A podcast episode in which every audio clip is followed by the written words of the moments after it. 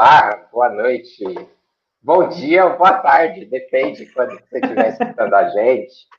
É, estamos começando aqui mais um Hora da Saída, nessa, né, em companhia aqui com a Jane Reolo. Hoje temos um, um assunto bem interessante para discutir, um assunto que está muito em pauta, e a gente vai fazer essa conversa. Hoje já estou avisando vocês aqui que a Jane está em processo de análise em relação ao acúmulo dela, se, é. ela está com um acúmulo legal, porque ela decidiu fazer aulas de inglês e até convido você que está nos escutando, conhece uma professora de inglês, mandar sua pergunta em inglês para ver se está dando resultado essas aulas. Eu, eu só tive duas aulas, né? Nova calha, só tive duas já aulas. Manda, já mandem perguntas em inglês, por favor. Pode mandar para a gente, manda depois no programa, manda pelos, pelas redes sociais, mas tem que ser em inglês, para ver se a Jane já está dominando. E a gente está vendo, Jane, se seu acúmulo é legal, se tem intervalo aí. É. Entre é, porque minha aula tem 19h45, né? E, essa, e a hora da saída é às 20 horas. Está dando 15 minutos aí de deslocamento. É. E você sabe que cada, cada deslocamento tem um tempo. O deslocamento a pé, de carro, transporte público. O deslocamento virtual, como ele é instantâneo, ainda não tem regulamentação sobre. Então, não, e tem a que... questão assim, que o que tem a ver o estacionamento também, né? Porque no acúmulo a gente tem que botar se o estacionamento da escola cabe todo mundo ou se tem que ter manobrista. Aí aumenta o acúmulo. É, é verdade, aumenta o acúmulo. Estacionamento de escola é um, é um negócio, né? A gente podia fazer um programa só de estacionamento da escola. E é legal que a legislação, a legislação diz que não pode ter estacionamento. Então, a existência virtual ou hipotética dos estacionamentos da escola. É. é legal. É, legal. É, mas hoje o assunto é um assunto que está muito em pauta atualmente, nesse instante, nos últimos meses é um assunto que envolve que antes envolvia muito mais entusiastas e pessoas que achavam, acreditavam que poderia é, acrescentar muito na, nos processos de ensino-aprendizagem, e mas agora acabou que caiu todo mundo no mesmo barco de usar tecnologia. E aí a, a necessidade né, de todos terem acesso nos traz várias várias reflexões, né, Jane, sobre o papel da tecnologia hoje que a gente está vivendo. Eu acho que uma questão que a gente tem que fazer é o direito à tecnologia. É, se você pensar que você é jovem, você não vai lembrar, mas o pessoal mais antigo vai lembrar que tinha uma época que a escola pública não era direito de todos. É, meu pai, por exemplo, ele fez aquele exame de admissão. Então, o que, que era isso? Você estava até a quarta série, né? Terminava o ensino fundamental 1, e depois você fazia um teste. Se você tinha condições, você continuava e ia para o ensino fundamental 2. Se não, terminava ali na quarta série e tudo bem. Então, essa questão de que o ensino fundamental, que a educação básica era um direito, é algo recente. Um outro ponto mais recente ainda é o direito à educação infantil. Educação infantil quando, com que idade que você foi ser alfabetizado, que você foi para a escola? Não, então, eu fui, pior que eu fui para a escola cedo, porque eu fui para pré-escola, quando aquela... Então, mas porque você é novinho, tinha pré-escola quando você foi para a escola. Quando eu fui para a escola, não existia pré-escola. Então, ah, a educação assim, infantil também é um direito recente. Tinha uma, uma pré-escola, assim, para o bairro inteiro, né? Uma escola, inclusive, de, quando eu estava me tornando professor, eu fui fazer estágio nessa escola e encontrei a, profe a minha professora lá de trás. Isso também dá outro programa. Dá outro programa. Re reencontrar professores. Mas... Mas eu não sou tão novinho assim, eu, eu é. sei o que é mimeógrafo, eu sei o que é videocassete, mas pode isso continuar. Também, então, aí isso está dentro do programa de hoje, essas tecnologias. Mas, da mesma forma que vários direitos da área da educação são recém-adquiridos, é, o direito à tecnologia também é algo que, se não fosse a pandemia, a gente não estava pensando nessa perspectiva. Hoje, você, ao pensar que toda casa no Brasil, ou a maior parte das casas, tem energia elétrica, tem é, você não consegue pensar uma família que não tenha energia elétrica, a questão da conectividade também, talvez, é algo que a gente tem que refletir como um direito, a questão do acesso à tecnologia, das mais variadas, das digitais, as analógicas, também é um direito. Então, a gente vai conversar um pouquinho, né? É, quem tem direito à tecnologia? É uma boa pergunta. Uma pergunta que causa várias reflexões. Eu trouxe, como vocês bem sabem, a Jane está em um momento saudável da vida dela, mas eu trouxe a minha, o meu, a, tá na aguinha, eu trouxe aqui a minha cervejinha para a gente bater esse papo de forma bem mais, mais tranquila. Convido você também. É, e uma, uma nova informação, vale dizer aqui para os nossos ouvintes e telespectadores, que agora a gente está também nos podcasts aí da vida. Sim. Então, você que não quer ter o desgosto de ficar me vendo, você pode só escutar. A consequência disso é que você não vai ter o prazer de ver a beleza da Jane. Então, você vai só escutar a voz. Mas a gente está também no, nos podcasts, Spotify, Deezer, Google Podcast. Põe lá a hora da saída que você vai encontrar. Esse, pro, esse programa, se você acompanhar entre hoje e amanhã, ainda não vai estar, tá, porque leva um tempinho para a gente colocar. Nossa equipe é muito extensa, né? Só tem nós dois, então é, leva, um tempinho, mas já na, no próximo dia ele já fica disponível no, como podcast para você escutar a gente também. É, eu acho que para a gente começar falando um pouco dessa questão do direito, eu acho que é, é, legal a gente recuperar um pouco dessas de como foi a tecnologia entrando, né? Porque é, como a tecnologia aparece na escola, no sentido assim, e aí eu vou eu estou falando aqui de tecnologia mais digitais, né? Mais eletrônicas, talvez um pouco antes, um pouco depois mais digitais, e como essas tecnologias foram aparecer na escola como elas ficavam, ou até onde elas ficavam fisicamente. Eu acho que a gente tem um pouco de história para contar sobre isso. É, eu acho que pensando nessa perspectiva de direito mesmo, de direito a, eu acho que a escola é o espaço de construção de direitos né, onde os meninos e meninas começam a entender é, o que, que, é necessário para que eles descubram o mundo, de, se apropriem de toda a ciência, é, de tudo que a humanidade vem desenvolvendo. E aí, quando a gente fala é, de se apropriar daquilo que a humanidade vem desenvolvendo, a tecnologia também.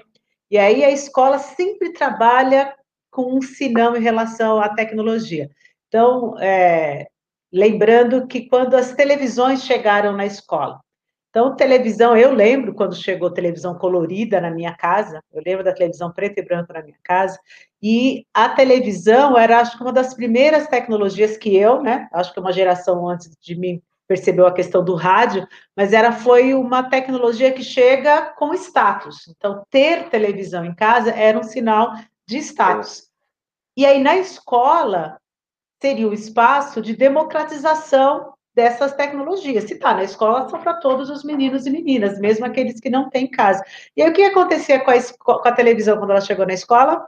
Ela chega num móvel, às vezes de ferro, com rodinhas, várias trancas, é, e aí ela chega com um videocassete, e aí esse kit chega na escola e vai para a sala da diretora. E aí, se alguém quisesse usar, tinha que primeiro, a diretora tinha que estar na escola, porque ela podia ter ido para regional, para entregar algum documento.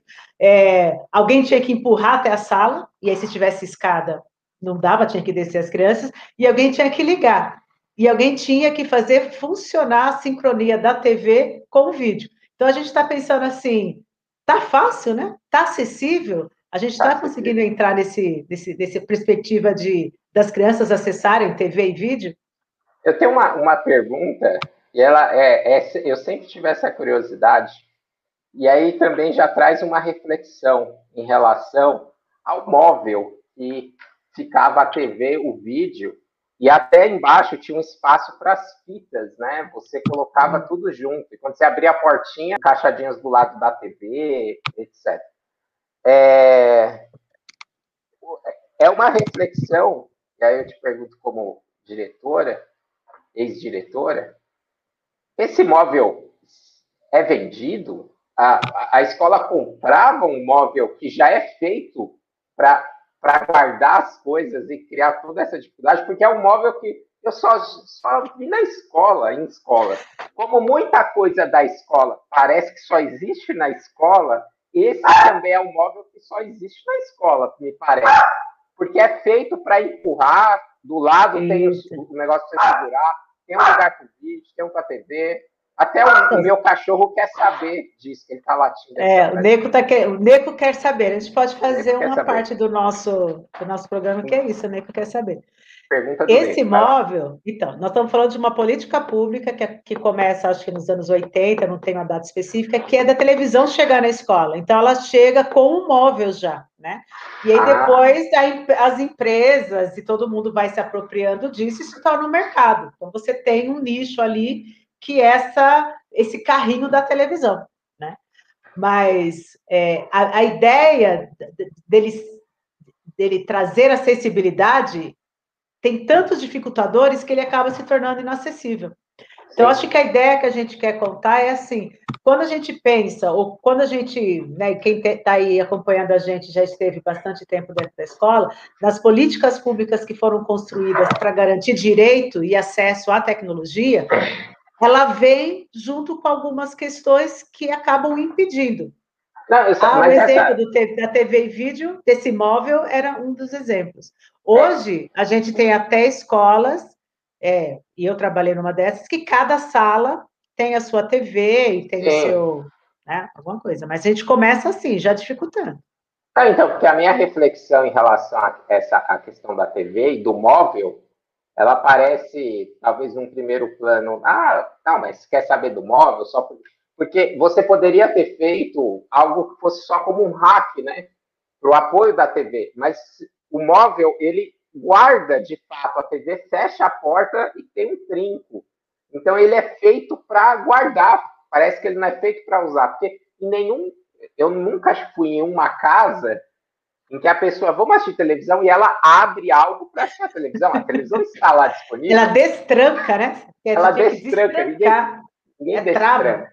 Fica travado. Então, acho, é bem curioso nisso que você traz, que até nessa sutileza da estrutura do móvel, do desenho do móvel, olha, eu estou te entregando, mas é para você controlar. Tem uma chave, tem uma porta, não é para deixar acessível para todos. E tem assim, é lógico, a gente não vai ser ingênuo dizer que tem a questão da segurança também, porque, e aí esse é outro ponto que eu queria trazer, a tecnologia, ela chega com um valor que não é do seu uso, ela chega no valor que é dele próprio.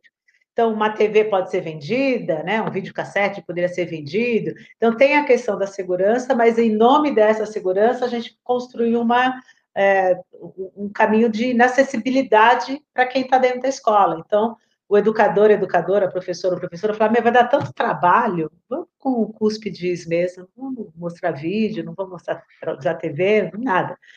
E aí acho que a gente vai avançando, né, um pouco na escola, e aí a gente chega é, na famigerada sala de multimídia. Ah, não vamos, tem muita escada, não dá para fazer o carrinho, ficar empurrando esse negócio aí. Vamos fazer uma sala a gente conseguiu organizar nossos turnos, diminuir o aluno, construir uma escola nova aqui perto, transferir um aluno, vazou uma sala, vamos transformar ela na sala de multimídia.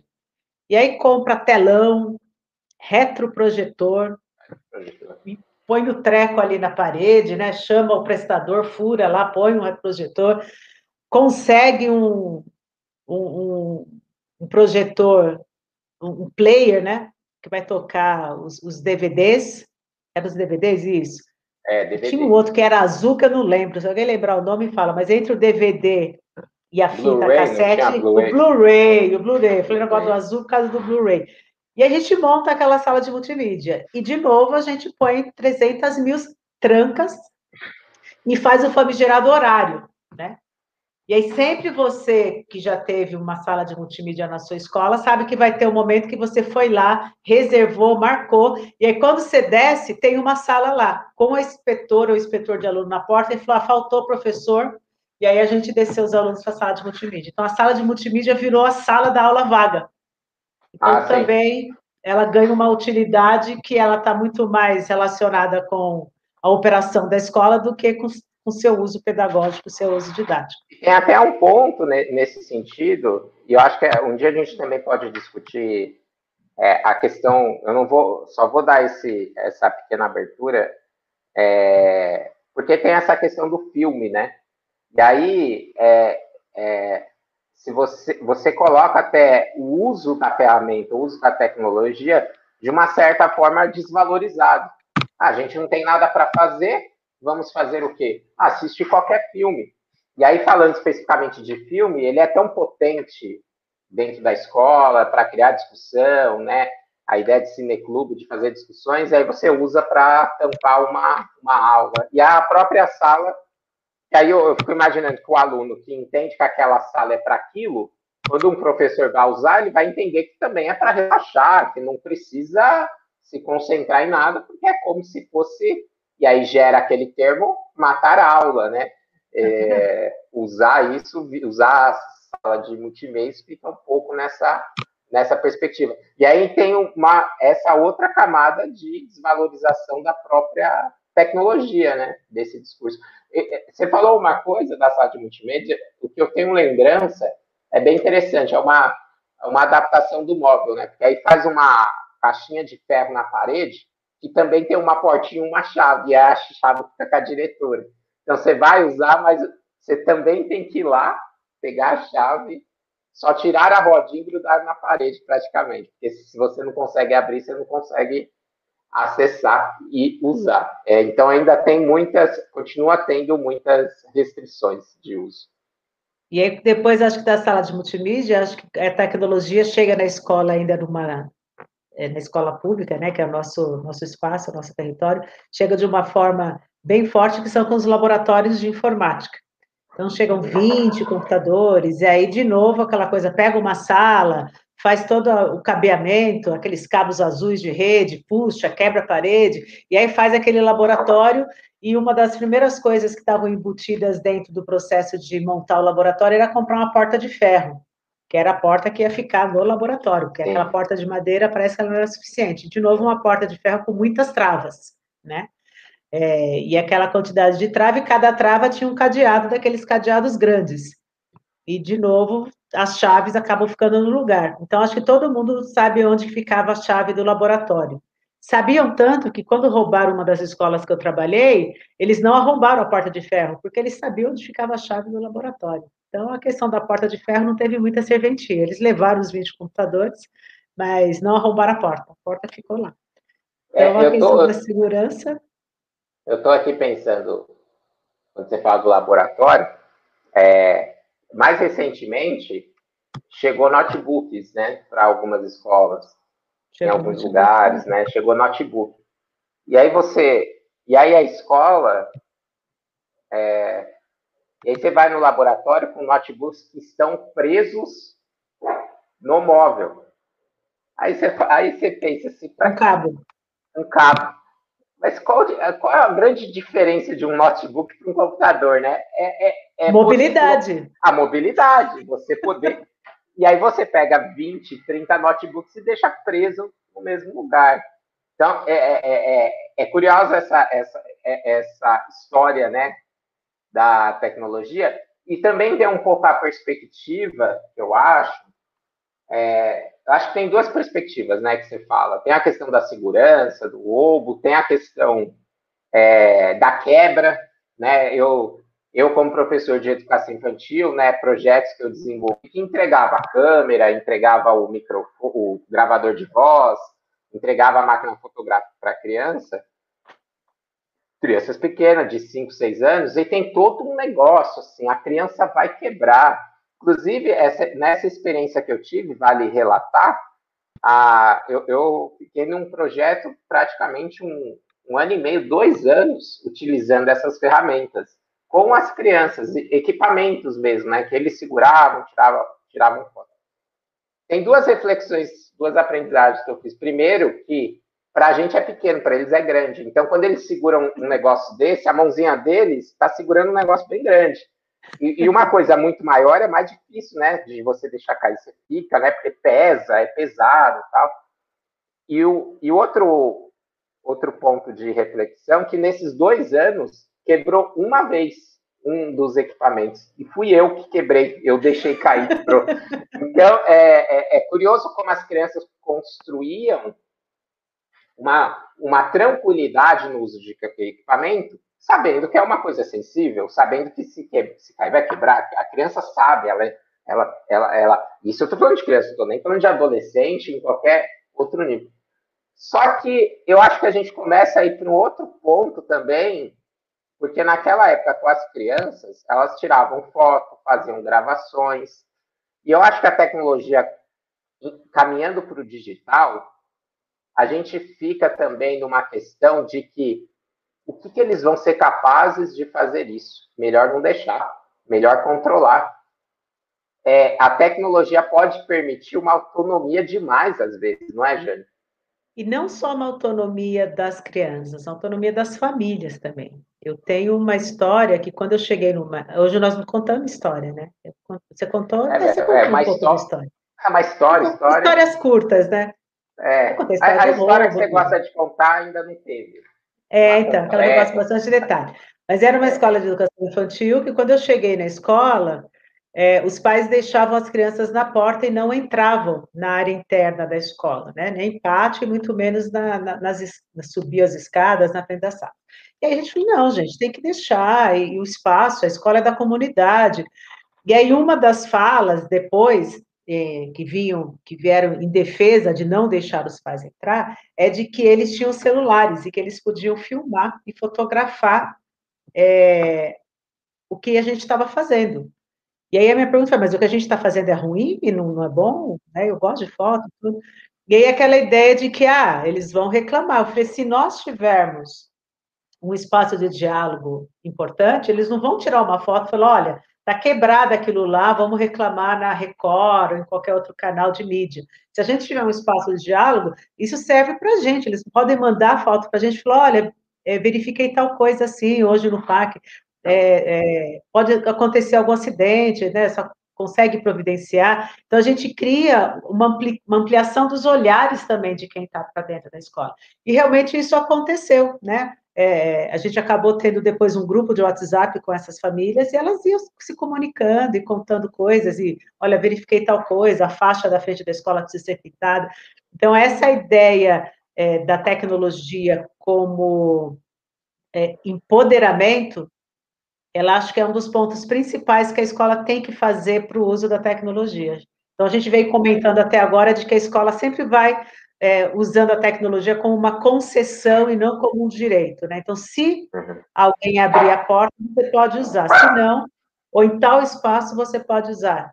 E, então, quando a gente dá a tecnologia de uma forma empoderadora, ela sim vai construir coisas que se a gente não tiver, que a gente vai perder o controle. Né? Uhum. E essa história dos pais entrarem dentro da escola e fotografar, e o que, que eles vão fazer com aquelas fotos, né, do, de uma rachadura, de um piso que está quebrado, ou de qualquer outra coisa, é, a gente foi aprendendo que isso pode ficar ao nosso favor e, e, se tornar um instrumento de empoderamento da própria comunidade escolar. É, e é bem por aí. Eu acho que na sua história, eu, vou, eu tenho dois pontos, acho, para pensar na sua história que você contou. Primeiro, uma, uma questão assim, é, a gente está falando de um olhar é, em relação à tecnologia é, que a escola afasta a tecnologia em relação ao adolescente, às crianças, à família. Não vai ser saudável. Aí, é, não, não, tem muitos, porque a gente, eu acho fez uma lista de riscos. É muito arriscado deixar a tecnologia disponível. E aí, eu acho que é, por trás desse discurso tem uma questão, é, como que eu vou dizer assim?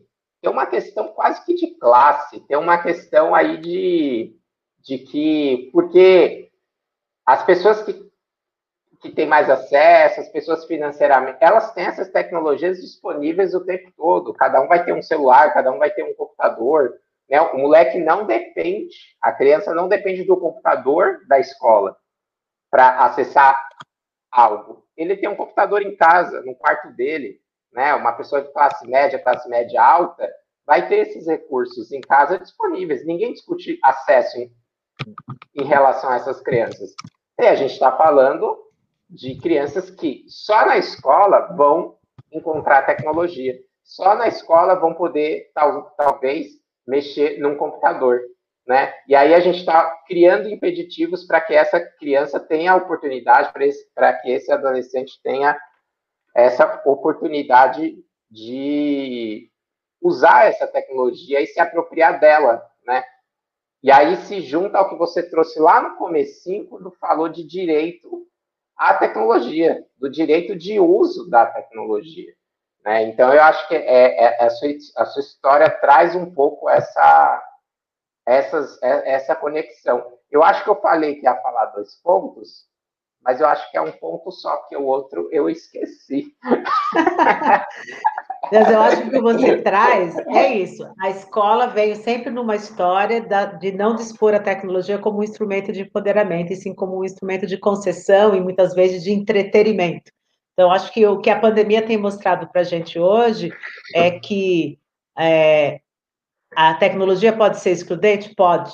E a gente está vendo aí que muitos meninos e meninas, você falou de que tem, às vezes, o computador em casa, mas às vezes tem um celular e é um celular da família inteira, é compartilhado. Sim.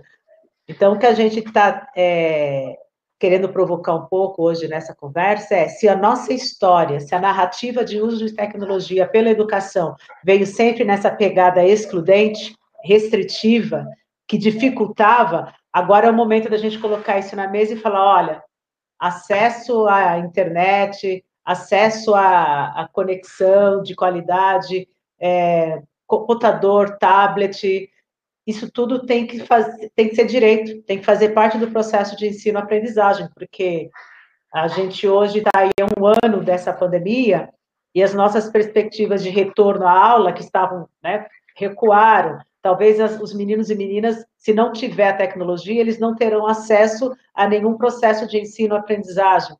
Então, essa exclusão, de novo, se constitui de uma forma é, muito, muito massiva, né? Então, é, primeiro ponto que a gente quer provocar é isso, né?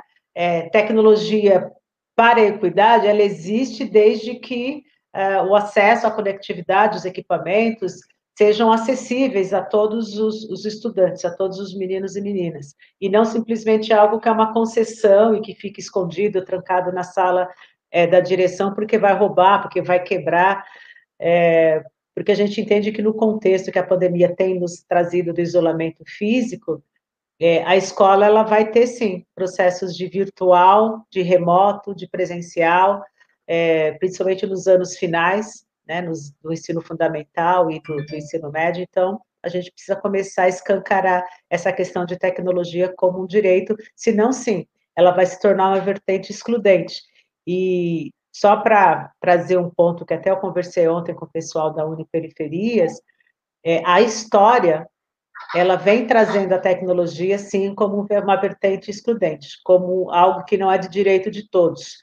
E aí é uma narrativa que vem sendo muito bem escrita e com publicações e com é, cientistas comprovando, por exemplo, que é, menina, meninas têm mais dificuldade com tecnologia, que, que alguns povos têm mais dificuldade de, de, utilizar e outros têm mais facilidade. Então, toda essa narrativa da vertente estudante da tecnologia, que tem dois pontos, o econômico, mas também tem o social, é, vem sendo construída. E aí, acho que é a escola que tem que levantar essa bandeira de que tecnologia para a equidade tem que ser um direito para todos.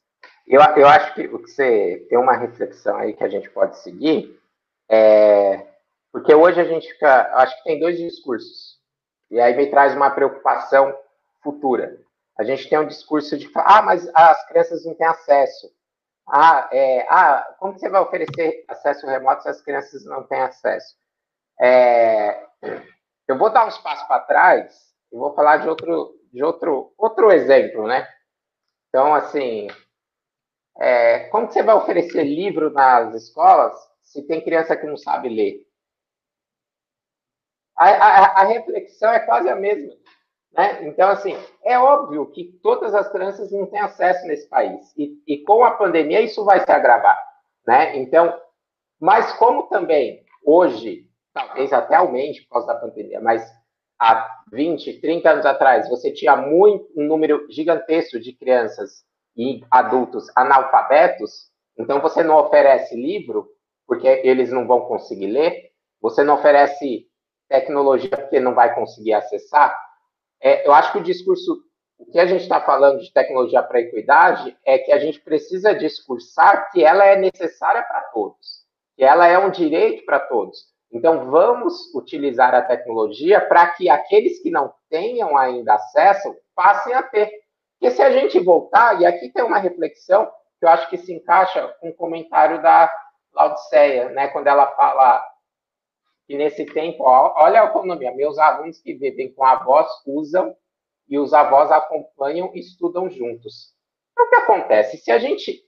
Vamos fazer uma reflexão, e você já trouxe essa fala, Jane, nas, nas nossas outras conversas. Daqui um certo tempo acabou a pandemia, e aí, o que, que a escola vai fazer? Ela vai queimar o Google Sala de Aula, vai deletar tudo, porque agora é só presencial.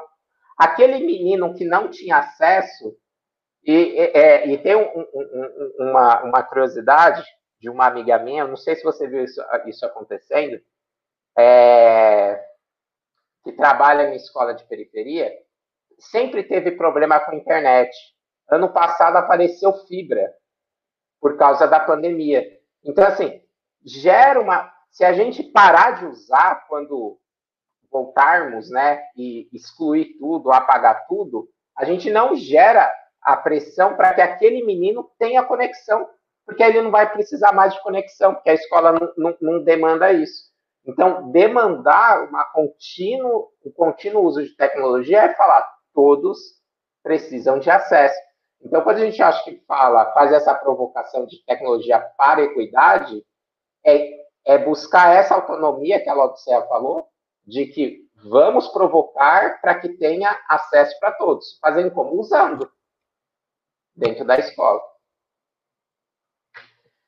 Eu acho que é um usando ainda numa perspectiva de trazer poder, né? Porque aí nós estamos mexendo numa questão assim, a tecnologia ela sempre estava, historicamente, com os povos que tinham mais poder. Então, trazer a escrita, ela em algum momento ficou restrita só a quem tinha poder. Então, quando o uso da tecnologia, e a gente não está dizendo o uso para entretenimento, que era isso às vezes que a escola construía, a gente está pensando no uso de tecnologia para dar voz, para dar vez, para trazer construção de conceitos, para dar visibilidade. Então, esse uso da tecnologia, ele traz junto o empoderamento também.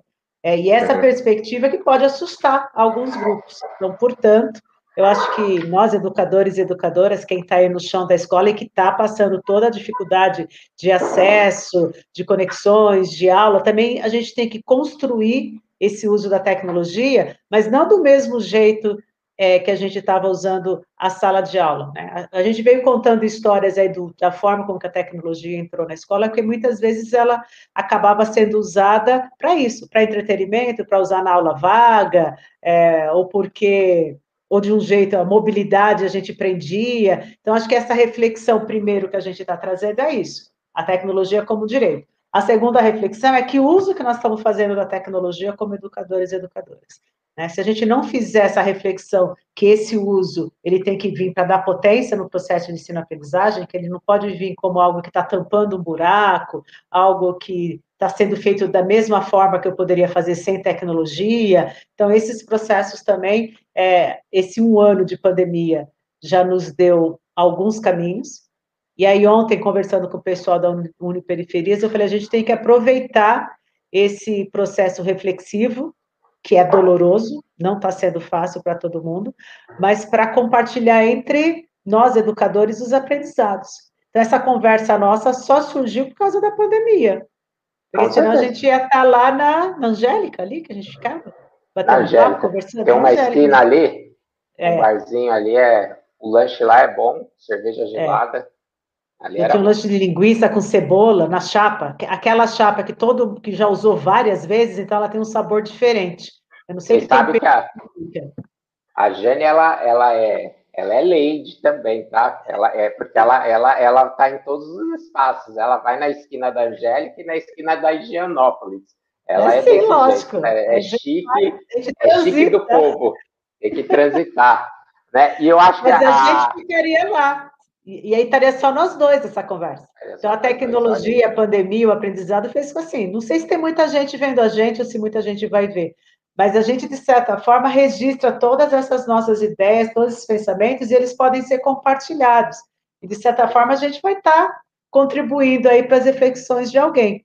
É. Agora, da mesma forma, está todo mundo isolado dentro de casa, vivenciando extremas dificuldades, mas também fazendo grandes descobertas. E a rede de educadores e educadoras, a gente precisa botar isso para circular. Da mesma forma que a gente está aqui botando as nossas ideias, que a gente é muito egocêntrico, a gente acha que vai servir para alguém, mas para nós dois serve. Para nós dois serve. A nós dois serve. E aí a gente bota isso para as pessoas. Então, acho que eu convido também as pessoas a fazerem isso, né? Começar a criar ah, suas redes de, de compartilhamento de percepções, dificuldades e conquistas. Vocês sabem, vocês que estão nos escutando agora, que a gente batia esses papos de fato no, no boteco e, e, e com, com lanche desse jeito. Mas eu acho que a, a reflexão era um pouco essa, né? De é, vamos compartilhar, vamos bater esse papo com outras pessoas e também é, numa ideia de que assim a gente tem um conhecimento que é legal compartilhar e eu acho que o que a gente fala é que você também tem um conhecimento que é legal compartilhar. Você tem também tem um às vezes tem uma coisa que eu acho que às vezes acontece com, o professor, principalmente quando vira amigo. Você já percebeu isso? Professor parece que assim, amigo, é, quando é amigo, fez uma amizade, acabou a aula, tranca, tranca a sala e fala sobre tudo, menos sobre o trabalho, menos sobre a aula, sai para balada, vai comer, não sei o quê, e não fala como que foi, como usou, não, não troca uma conversa também sobre o trabalho. Ah, Marcelo, você quer que o bar vire o HTPC da, da... Não, não, não chega a ser isso, mas é isso que a gente está fazendo. É, é, é, a hora da saída, é estender a hora da saída, é bater um papo sobre o que aconteceu. E eu acho que nesse instante isso fica muito mais forte, porque a gente de fato não está tendo essa hora da saída. Esse programa é esse convite para a gente ter essa hora da saída juntos. Mas a, na escola, esse horário não não está tendo nesse instante. Então, essa conversa, como está sendo feita? com seu colega de trabalho, principalmente nesse assunto que a gente está discutindo do uso de tecnologia. Às vezes ele está fazendo uma coisa legal, você pode ajudar, pode sugerir, pode aprender, né? Acho que essa troca, ela também é facilitada pela própria tecnologia, como a gente está usando aqui, né, Jane?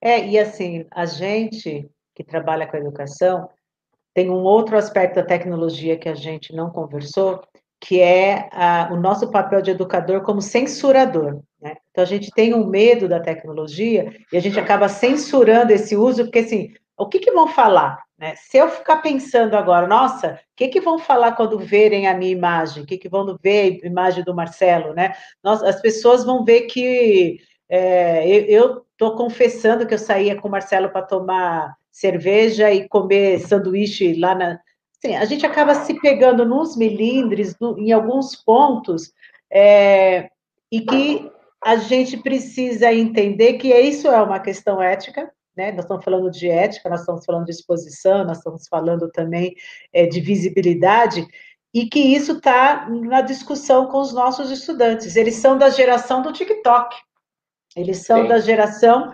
E aí, todas essas questões também, se a gente não for usar tecnologia, a gente não vai dialogar com eles sobre isso. O que é privacidade? O que é exposição de imagem? Então, quando eu e o Marcelo a gente vem para cá, a gente vem com uma intenção de realmente expor alguns pontos, de dialogar sobre isso, mas em nenhum momento eu, por exemplo, vou expor o Marcelo sem, sem, sem autorização dele, né? Então, a gente tem esse limite tênue, assim, do que, que a gente, os professores estão questionando. O que, que os alunos vão fazer se eles dão um print da minha imagem dando aula?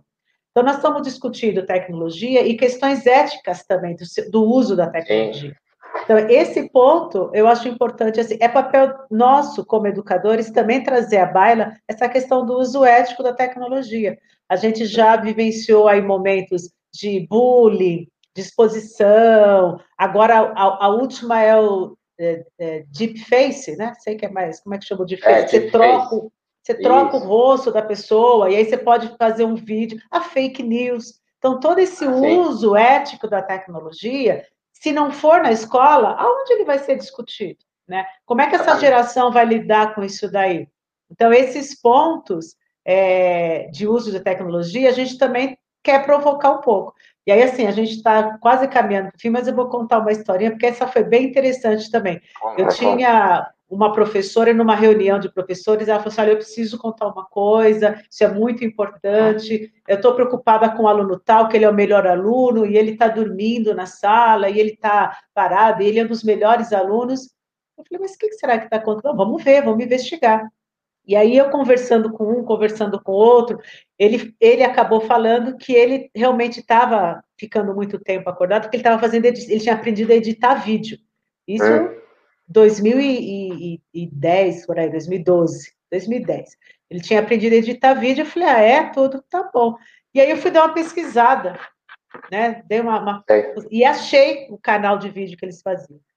E aí o que, que ele fazia? Não sei se vocês lembram, quem não lembra, mas sabe lembrar, tinha um programa chamado Jackass. Muito e o bom. Jackass, muito bom, né? Muito bom. Só o Marcelo para dizer que o Jackass é bom. Os caras faziam desafios, subterfúgios, assim, tipo, ah, tem que descer uma ladeira sentado no skate e mergulhar num, num balde tem que descer de... uma Tem que descer uma ladeira no carrinho de supermercado. É, descer uma ladeira no carrinho de supermercado. E os meninos da escola, os melhores alunos, os melhores estudantes, é, estavam fazendo esses desafios. Ele e o irmão pequenininho, então o desafio era o pequenininho andar de cueca na Vila Nova Cachoeirinha inteirinho, no cemitério da Vila Nova Cachoeirinha. E eles filmavam, depois editavam, felizes da vida.